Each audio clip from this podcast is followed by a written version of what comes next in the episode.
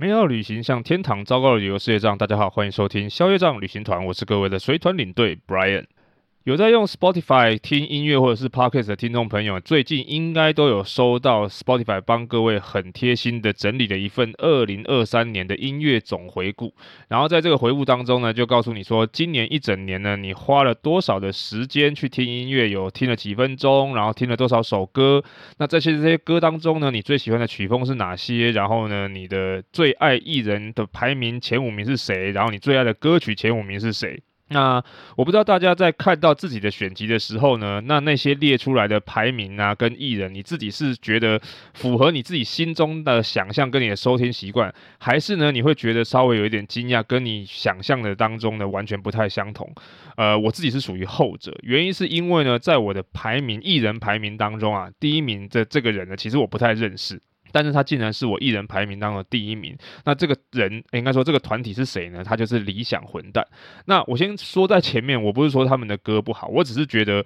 我好像没有刻意去选他们的歌来听，因为在我自己使用 Spotify 的 Spotify 的习惯来当中呢，我自己是没有会刻意去选某一个人或某一个团体、某一首歌、某一张专辑的习惯。原因是因为我是个免费仔啦，因为通常大部分的时间我都是用免费的方式去收听。那免费仔呢，通常就是必须要听歌与歌之间的一些广告啦，然后你也不能常常切歌啦，你也没有方法去选取你自己想要的，每次都播放某某几首歌你要的这样子。那再加上我听音乐的场景，大部分都是在我自己要去开车或者是搭高铁、台铁上台北来往返的时候，这种通勤的情况，所以我通常不会刻意去做这件事情，只是要有一个背景音乐而已。所以我的收听习惯通常都是点一些选集，比如说华语流行、国语流行、韩语流行，然后今日最热的歌曲这样子。那我自己觉得呢，会造成我的。艺人排行榜第一名是一个我不太熟悉的艺人的原因，是因为大家也知道嘛，在 Spotify 的那些选集，不管华语流行、国语排行、台湾热门歌曲等等的这些选集当中，只要是华语的，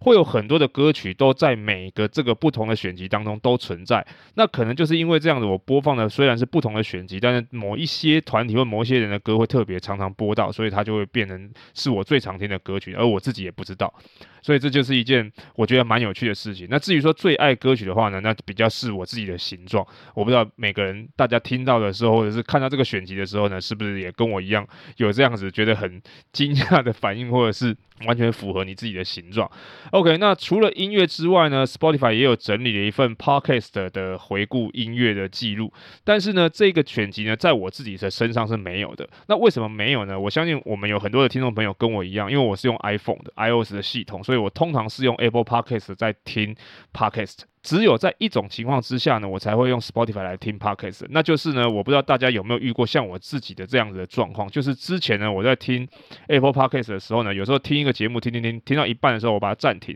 然后可能去做别的事情，或者是把它关掉。等到我下一次再把这个 Apple Podcast 打开的时候，想要继续播放的时候，它就开始一直在那边转圈圈。然后转着圈圈的之后呢，它就一直没有办法继续播放。那这个时候呢，我才会把 Spotify 把它打开，然后把那个进度滑到我已经听过那个部分之后呢，然后开始继续播放。只有在这种情况，我会用 Spotify。所以呢，可能就是因为这样子，我的播放数据不足以让 Spotify 整理一份我的年度总回馈。我的年度总回馈应该是在 Apple Podcast 那一边，但是很可惜的是，Apple Podcast 并没有整理这样份数据出来，所以就不知道我自己最爱听的是什么节目。虽然我自己想象当中应该是那几个节目，但是。没有办法列表贴出来分享给大家。不过呢，我大概能够猜到我最常听的大概就是古癌啊、播音啊，还有一些旅游类的其他的有台节目。不过作为一个听众，虽然我没有自己的二零二三年的 Podcast 的年度回顾，没有关系，因为 Spotify 也很贴心的整理了一份关于创作者的节目年度总回馈。那像我自己在看到消费账旅行团的年度统计资料的时候呢，我觉得上面有一些数据，我觉得还蛮有趣的。我在这边想跟大家稍微分享一下。首先，第一个呢，就是他告诉你说呢，今年有百分之七十四的听众朋友是今年才加入的。这件事情我之所以觉得有趣的呢，是在于说我本来。在我的想象当中呢，应该在疫情期间，二零二一、二零二二这个时候呢，大家对于旅游类型的节目会比较有兴趣，需求量会比较高。原因是因为这种节目可以稍稍的满足大家还不能出去玩的时候那种心情，有一点点那种疗愈的效果。那等到二零二三年大家都能出国的时候呢，对于旅游性节目的需求应该会稍稍下降。但是我们看到这个数据的时候，感觉上稍微是有点相反的。可是我后来想想呢，这个数据之所以会成长呢，跟接下来两个理由可能有原因。第一个是呢，今年它的统计数据当中呢，整个消费账旅行团的单集当中，分享数据跟收听数据最高的是印度游来到节目上聊印度的那一集。那我相信，在这个统计数据当中呢，他也有讲说有非常多的。听众朋友是因为这一集才认识《消业障旅行团》这个节目的，所以可能第一个是因为这个原因，所以有很多人是今年才知道这个节目。那第二个呢，是在于说，今年虽然已经大家都可以出国了，可是刚好我去的国家是一些比较特殊的国家，在可能相对 Podcast 或者是网络上面的资料比较少，比如说像像非洲啊，或者是中亚啊，或者是巴尔干地区这样子的数据比较少，所以大家可能因为这样的关系，刚好搜寻到这个节目，所以来收听。所以这个七十四趴呢，我想应该是这么来的吧。好，那下一个节目数据呢，是这个节目的成长率。那上面就告诉我说，这个听众人数成长了一百二十八 percent，然后串流播放次数一百三十 percent，粉丝一百二十九 percent，创作分钟数十九 percent。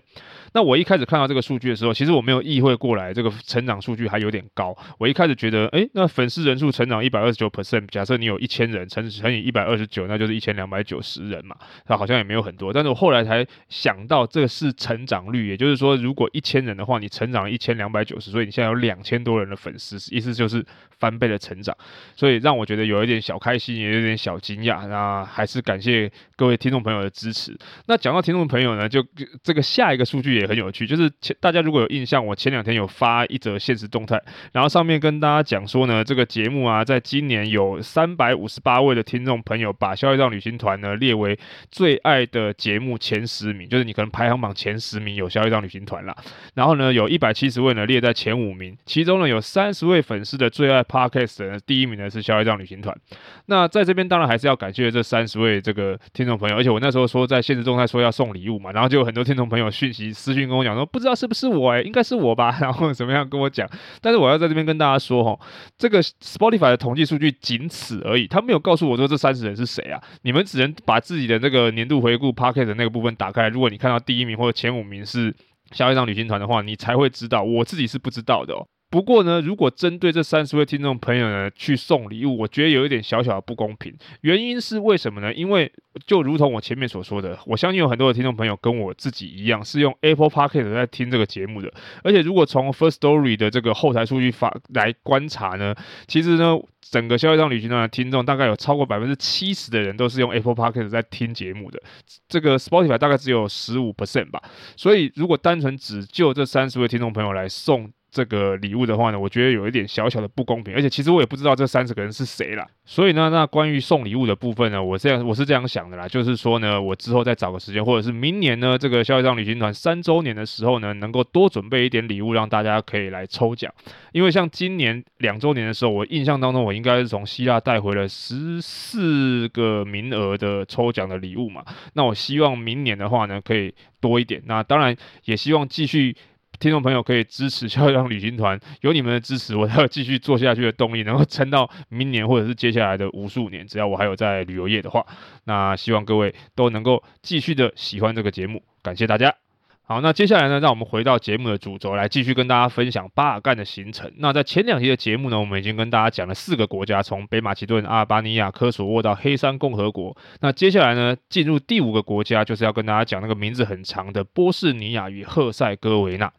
那你可以简称它波士尼亚，或者简称它波黑或波赫。那它的名字会之所以那么长，是因为呢，波士尼亚跟赫塞哥维那原本就是两个不同的地区，那在这里呢，合为一个国家的名称。那但是。整个这个国家呢，他们的政治制度呢，远比他们的国家的名字还要复杂的多得多得多。因为虽然整个巴尔干地区，尤其前南斯拉夫的那几个国家当中呢，他们不管是在宗教、在人口、在民族的上面呢，都非常的复杂。但我觉得波黑应该是最复杂的一个。怎么样复杂呢？是在波士尼亚与赫塞哥维纳对外，他们就是一个国家，可是对内呢，其实他们有两个，甚至你可以说是三个政治实体，其中呢。波士尼亚与赫塞哥维那联邦，他们呢是由穆斯林族哦，他们就是认为穆斯林是一个族，然后克罗埃西亚族组成的一个政府政治实体。那另外在这个国家当中呢，还有一个叫做塞族共和国。那你听这个名字就知道是塞尔维亚人组成的一个政治实体。然后其实还有另外一个小的特区，但是那个特区呢，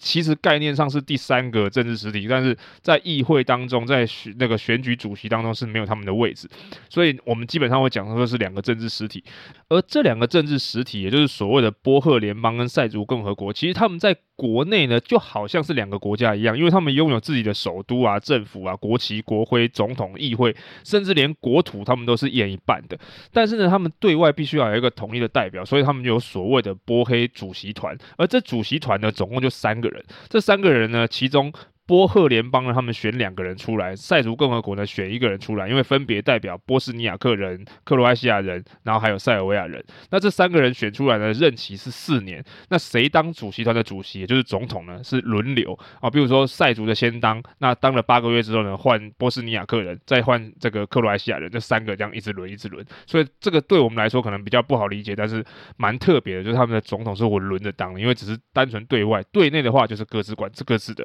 那我们。刚才讲的第三个政治实体，也就是现在的那个布尔奇科特区或自治区呢，其实它是算起来政治上是只属于波赫联邦的，所以它没有选举主席团的权利，所以我们才会讲说是只有两个政治实体。那但是这件事情呢，虽然我们不是那么好理解，就是蛮特别的一件事情，不过对游客来说呢是没有什么特别影响，大家稍微了解一下就可以了。那我们的行程呢，从黑山共和国进入波士尼亚之后呢，我们来到的第一个城市呢是这个莫斯塔尔。其实莫斯塔尔是一个蛮小的城市啦，整个城市加起来大概人口也就在十二万左右。那之所以来到这个城市的原因，是因为其实这里是一个非常重要的观光景点。原因是因为在这边呢有一条非常有名的莫斯塔尔老桥，它是在二零零五年的时候列入是联合国教科文组织的世界文化遗产。那之所以这么厉害呢，是因为它是在鄂图曼土耳其统治的时期呢，差不多在十六世纪一五五七年的时候。开始花了九年的时间新建了一条当时世界上最长跨度的人造的石头桥梁，也应该算是蛮高，因为二十几公尺。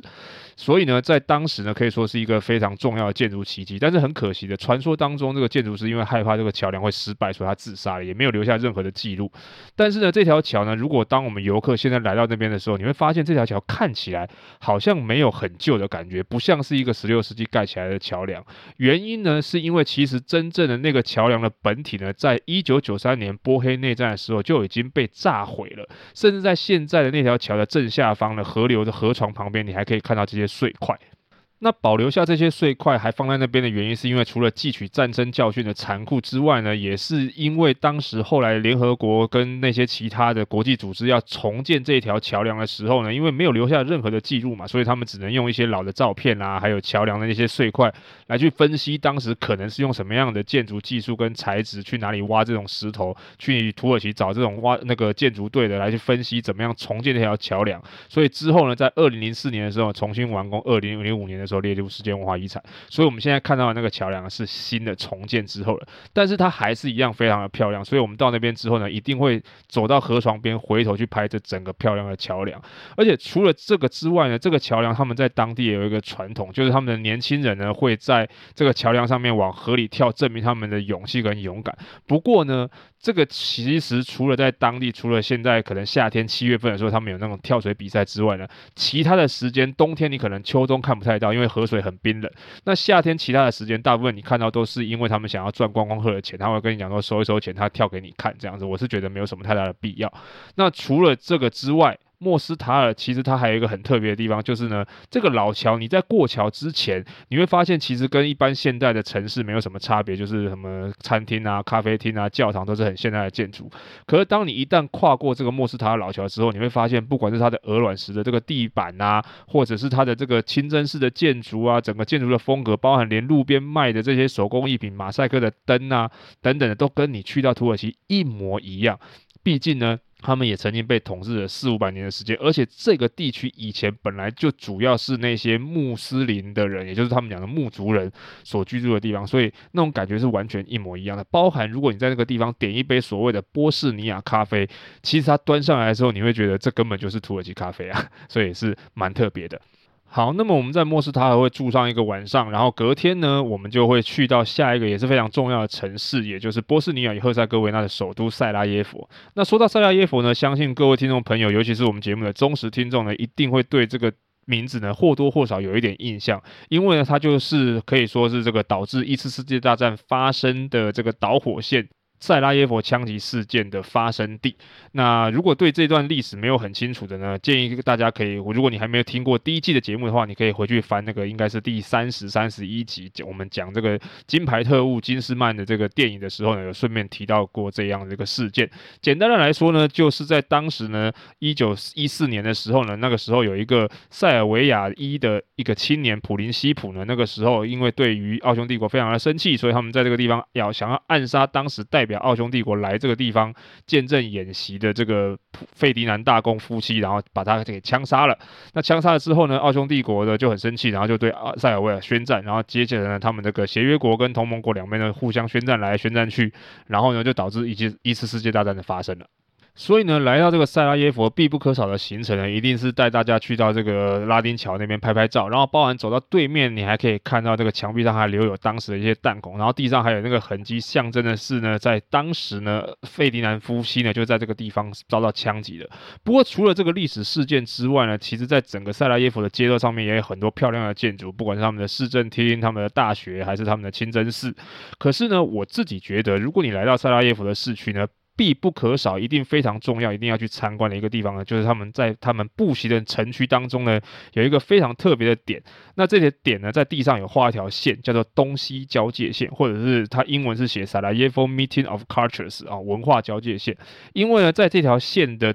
东边呢，如果你往东边看，你会发觉那个风景呢，跟它的建筑物呢，包含它整个街道的感觉呢，就跟鄂图曼土耳其一模一样。毕竟它被统治了四五百年的时间，那些留下来的东西呢，都是属于那种鄂图曼风格、东方风格的。可是，在这条线的西边呢，你转头看的时候呢，你会看到，因为在鄂图曼土耳其之后呢，接着是奥匈帝国统治的时期，所以在西边呢，它那种风格又完全不一样，就是整个欧式的风格，然后有教堂，然后有包含他们其实当时在在这边建立了路面电车，整个都是那种。巴洛克啊，那种时期的那种建筑，所以是东西分分出来的非常明显，在同一个地区，你就可以看到不同的两种文化风格，我觉得是非常非常特别的。而且其实这个地方也非常的好逛，所以建议大家，如果你来到塞拉耶佛的时候，一定不可以错过的就是这个东西文化交界线，包含这两边都可以逛一逛，蛮漂亮的。好，那除了塞拉耶佛来到这个市区观光之外呢，我们还会有一个非常特别，也可以说是一个非常。比较会有一点让人家胸口郁闷的景点，因为呢，怎么说呢？它因为这个景点叫做希望隧道。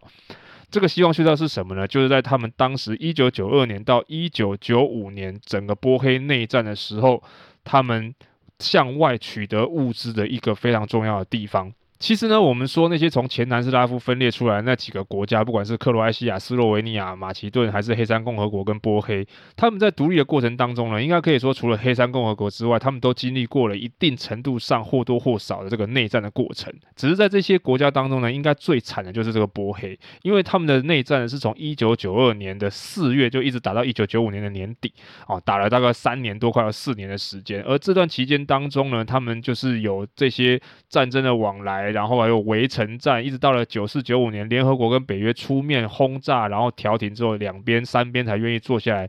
谈论这个和平协议，才形成了现在波斯尼亚这个两个政治实体的结果。可是，在这个过程当中呢，内战已经死了二十万人左右的人口，而且这还不包含因为战争而流离失所或孤苦无依的这些人。所以，我们就可以了解到这个状况其实是非常残酷的。而在这个希望隧道这一个景点呢，我们就可以看到，在当时呢，因为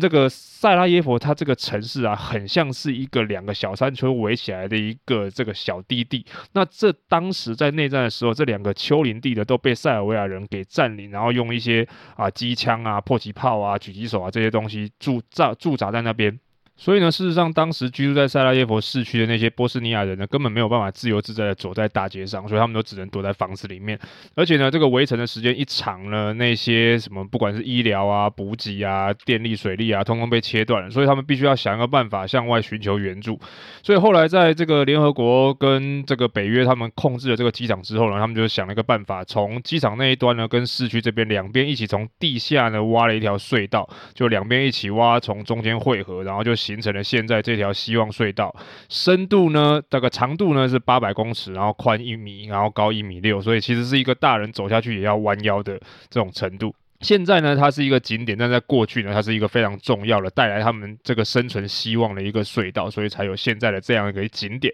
那我们去到这个地方呢，就会去看他们的一些照片、影片，还有一些地图啊，上面分析说当时为什么会这样，然后那些人占领的是哪里，然后塞族在哪里，波斯尼亚在哪里，然后包含还有保留了一个模拟出来大概一百公尺左右的这个长度的隧道，然后让大家走下去看看说哦，以前。在这个地方，他们是用什么样的方式？然后这个隧道里面大概是什么样子？运送哪一些物资？然后还要拉电线，什么样子的东西，让大家了解当时的情景。所以我觉得是一个非常具有这个历史意义，但是真的会让人家心情觉得有点郁闷跟沉重的景点。但是还是推荐大家，如果有来塞拉耶夫的话，一定要来这个地方参观一下。好，那这就是我们在波斯尼亚赫塞哥维纳的几个非常重要的景点。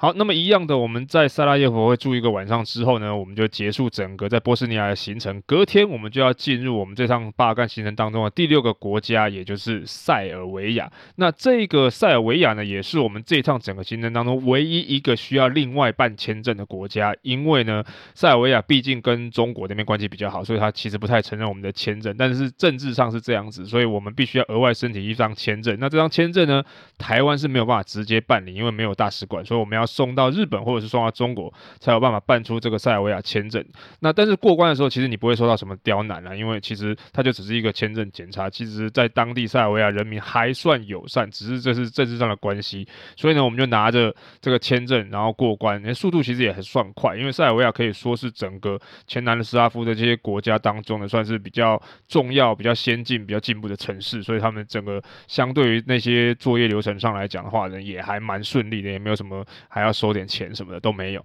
那我们就很顺利的会进入到这个地方。那我们在路上呢，会经过乌日册啊，还会经过这个酒庄。我们在塞尔维亚会参观一个酒庄，因为在其实，在塞尔维亚地区呢，他们都还是有这个酿造葡萄酒的习惯。只是我们一般在台湾或者在国际上，你很少会听到巴尔干地区的酒，是因为他们的产量不是很丰富。然后呢，这个。也没有那么多的品牌让你可以听得到，其实他们内销都已经差不多了。那其实现在在国外，包含在台湾，慢慢也可以看到一些呃，到巴尔干地区塞尔维亚的品牌，但是好像不是那么的知名。所以呢，我们实际上去到当地品尝的时候呢，你就会看到他们还是有一些哦葡萄酒庄庄园什么的，然后他们也酒，而且便宜，他们一支酒大概二十几块到四十几块这个欧元之间的这个价格，已经算是蛮不错的酒了。所以我们会去参观酒庄。最后呢，我们就会抵达塞尔维亚的首都贝尔格莱德，或叫贝尔格勒。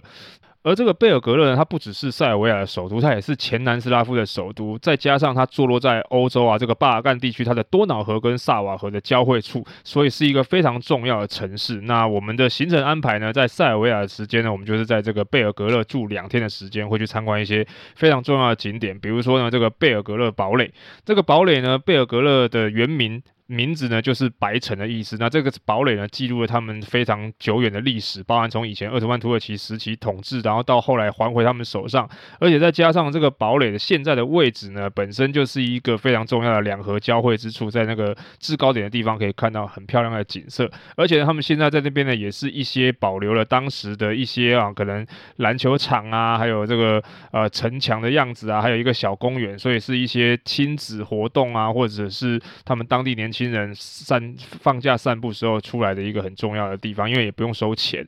那除了这个之外呢，我们讲到逛街散步啊，我们还会去到这个米哈伊洛大街，还有这个共和广场，就是算是他们的商业步行街啦。在这个地方呢，上面有一些酒吧啊、咖啡厅啊，还有商场、购物中心、超市。所以在这边呢，我们也会有大概一个下午，可能两三个钟头的时间，可以在这个地方自由活动，买买东西，看看他们的街景，或者是坐下来喝杯咖啡。那也是因为在这个地方呢，我们会有一点自由活动的时间，所以当时呢，在这个自由活动的时候呢，我也有开这个 IG 直播，给大家看一下这个贝尔格勒堡垒啊，还有他们这个米哈伊洛大街上面的样子是什么样子，还有比如说你可以在逛街的时候看到哪些东西，包含大家都知道嘛，塞尔维亚在整个世界的体坛上面啊，不管是网球啊、篮球啊、足球上面都有非常呃亮眼的成绩，所以其实他们在街道上，你看到他们那个塞尔维亚的年轻男女啊，你会发现他们真的都是那种个头高。挑的那种九头身帅哥美女哦，在那个影片当中呢，其实你都可以看得到。如果大家有兴趣的话呢，你可以去消业障旅行团的 IG 或者是 YouTube 频道上面去看这一段影片，大概三四十分钟。如果你有点时间的话呢，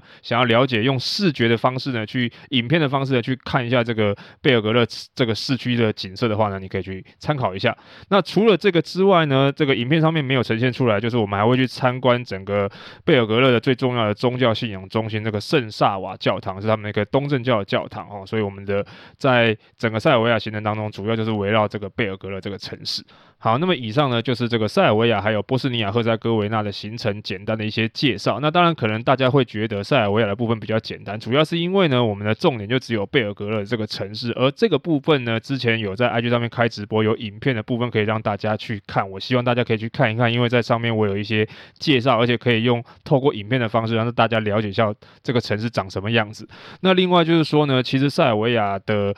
城市呢，这个国家跟其他前面几个国家比较不一样，就是他们已经没有什么以前战争留下来的一些建筑或者是遗迹的样子，他们就是完全一个很欧洲的城市的感觉，所以就相对来说比较没有那么多琢磨在城市上面的介绍。那但是呢，在这边可以补充一个小小的知识跟大家说，就是呢，整个巴尔干地区我们都知道为什么大家都叫它火药库，而且它除了经历过两次世界大战之外呢，他们自己就有发生过一次巴尔干战争、二次巴尔干战争，还有前南斯拉夫他们自己在独立的时候，前面刚才讲说有发生过很多的这个内战。那之所以会形成这些战争的原因呢，不外乎就是因为他们的人口组成，不管是宗教或者是民族上面都非常的复杂。所以，如果大家对于南斯拉夫的历史、巴干地区的历史有兴趣，你上网查的时候，一定会看到南斯拉夫会有这样的一句介绍，就是说呢，这个南斯拉夫呢，它是一个国家，有两种文字，说三种语言，信四种宗教，有五个民族组成了六个共和国，然后有七个国家的边界。那这一二三四五六七呢，分别就是。一个国家就是讲南斯拉夫社会主义联邦共和国，它这个国家里面同时并行了拉丁文字跟斯拉夫文字。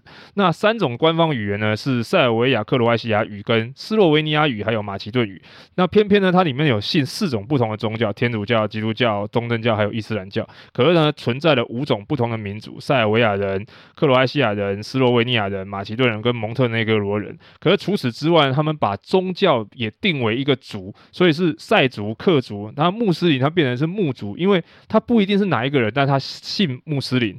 啊，他他信伊斯兰教，所以他是穆斯林，所以变成穆族，然后成立了那个六个共和国：塞尔维亚、克罗埃西亚、斯洛维尼亚、马其顿、蒙特内哥罗跟波赫，里面是不包含科索沃的。所以呢，这是一个非常复杂的内容，所以比起欧洲历史，可能巴尔干地区的历史也不是那么容易了解的。所以这边简单的跟大家介绍，如果你真的有兴趣的话，可以上网去搜寻一下。那除此之外呢？上次还有听众朋友问我说，那那个巴尔干地区呢是吃些什么东西？你可不可以稍微再介绍一下？那在这边呢，我要简单跟大家说一下，就是除了我们接下来还没有讲的罗马尼亚跟保加利亚两个国家之外呢，其他前面的几个国家大部分的食物呢，跟鄂图曼土耳其，也就是土耳其现在土耳其那个吃的东西有一点点类似，因为毕竟被他们统治了四五百年的时间，所以大部分的东西呢都是可能。煎或者是烤的，或者是炸的一些肉丸子啊、串烧类的啊，或者什么茄子香肉啊，哦，这些东西会比较常见。那有一些会发展他们自己的特色，比如说有河流的话，他们就会有一些河鲜；有靠海的话，会有一些海鲜。但是大部分的东西都跟土耳其类似，也吃什么起司啊，然后然后这样子的那种什么炖肉啊、köfte 就那种土耳其肉丸等等的哦，比较像。但是罗马尼亚跟保加利亚就不太一样，因为他们就没有接受过鄂图曼土耳其的统治。那至于说罗马尼亚跟保加利亚这两个国家跟前面六个国家又有什么不太一样的地方呢？就等到下一次的时候再继续跟大家分享。好，那么以上呢就是今天要跟大家分享的全部内容。如果各位还听得意犹未尽的话呢，别忘了赶快到消费账旅行团的 IG 或者是 YouTube 频道，把这个贝尔格勒的市区散车影片翻出来欣赏一下。那当然，如果各位喜欢今天这样子的行程内容的分享呢，也希望各位可以到 Apple Podcast 或者是 Spotify 下面呢，帮我留下你的五星评论跟你的留言。当然，如果对于节目有任何的建议指教，或者是有什么话想要跟 Brian 说的话呢，也欢迎各位可以在消费账旅行团的 Facebook 粉丝专业或者是 IG 上面留言，或者是私讯告诉我，都会一一的跟跟大家回复。最后的最后呢，跟大家公布一个讯息，就是呢，原本在今年年初的时候，我有跟大家讲说，我自己规划了一个土耳其的行程，物有所值的土耳其，想要带大家出去走一走。那后来因为土耳其地震的关系呢，为了避免大家的疑虑，所以这个行程暂时取消了。那后来呢，今年因为重新回到旅游业，重新开始带团，那我跟现在的旅行社的老板呢讨论了一下之后呢，希望可以在明年的时候重新把这个行程上架。那重新讨论过之后呢，这个行程规划成为了一个十一天的经典花季土耳其的行程。那相关的一些行程内容啊、资料啊、售价等等都已经放在网站上。那相关的这个连接呢，我会放在节目的资讯栏。如果大家还有没有去过土耳其的听众朋友们，可以参考一下。希望希望明年春天呢，有这个机会可以带着我们的听众朋友，还有我自己的妈妈呢，一起到土耳其去走一走。好，那今天的节目就先到这边，下一张旅行团，我们就下次见喽，拜拜。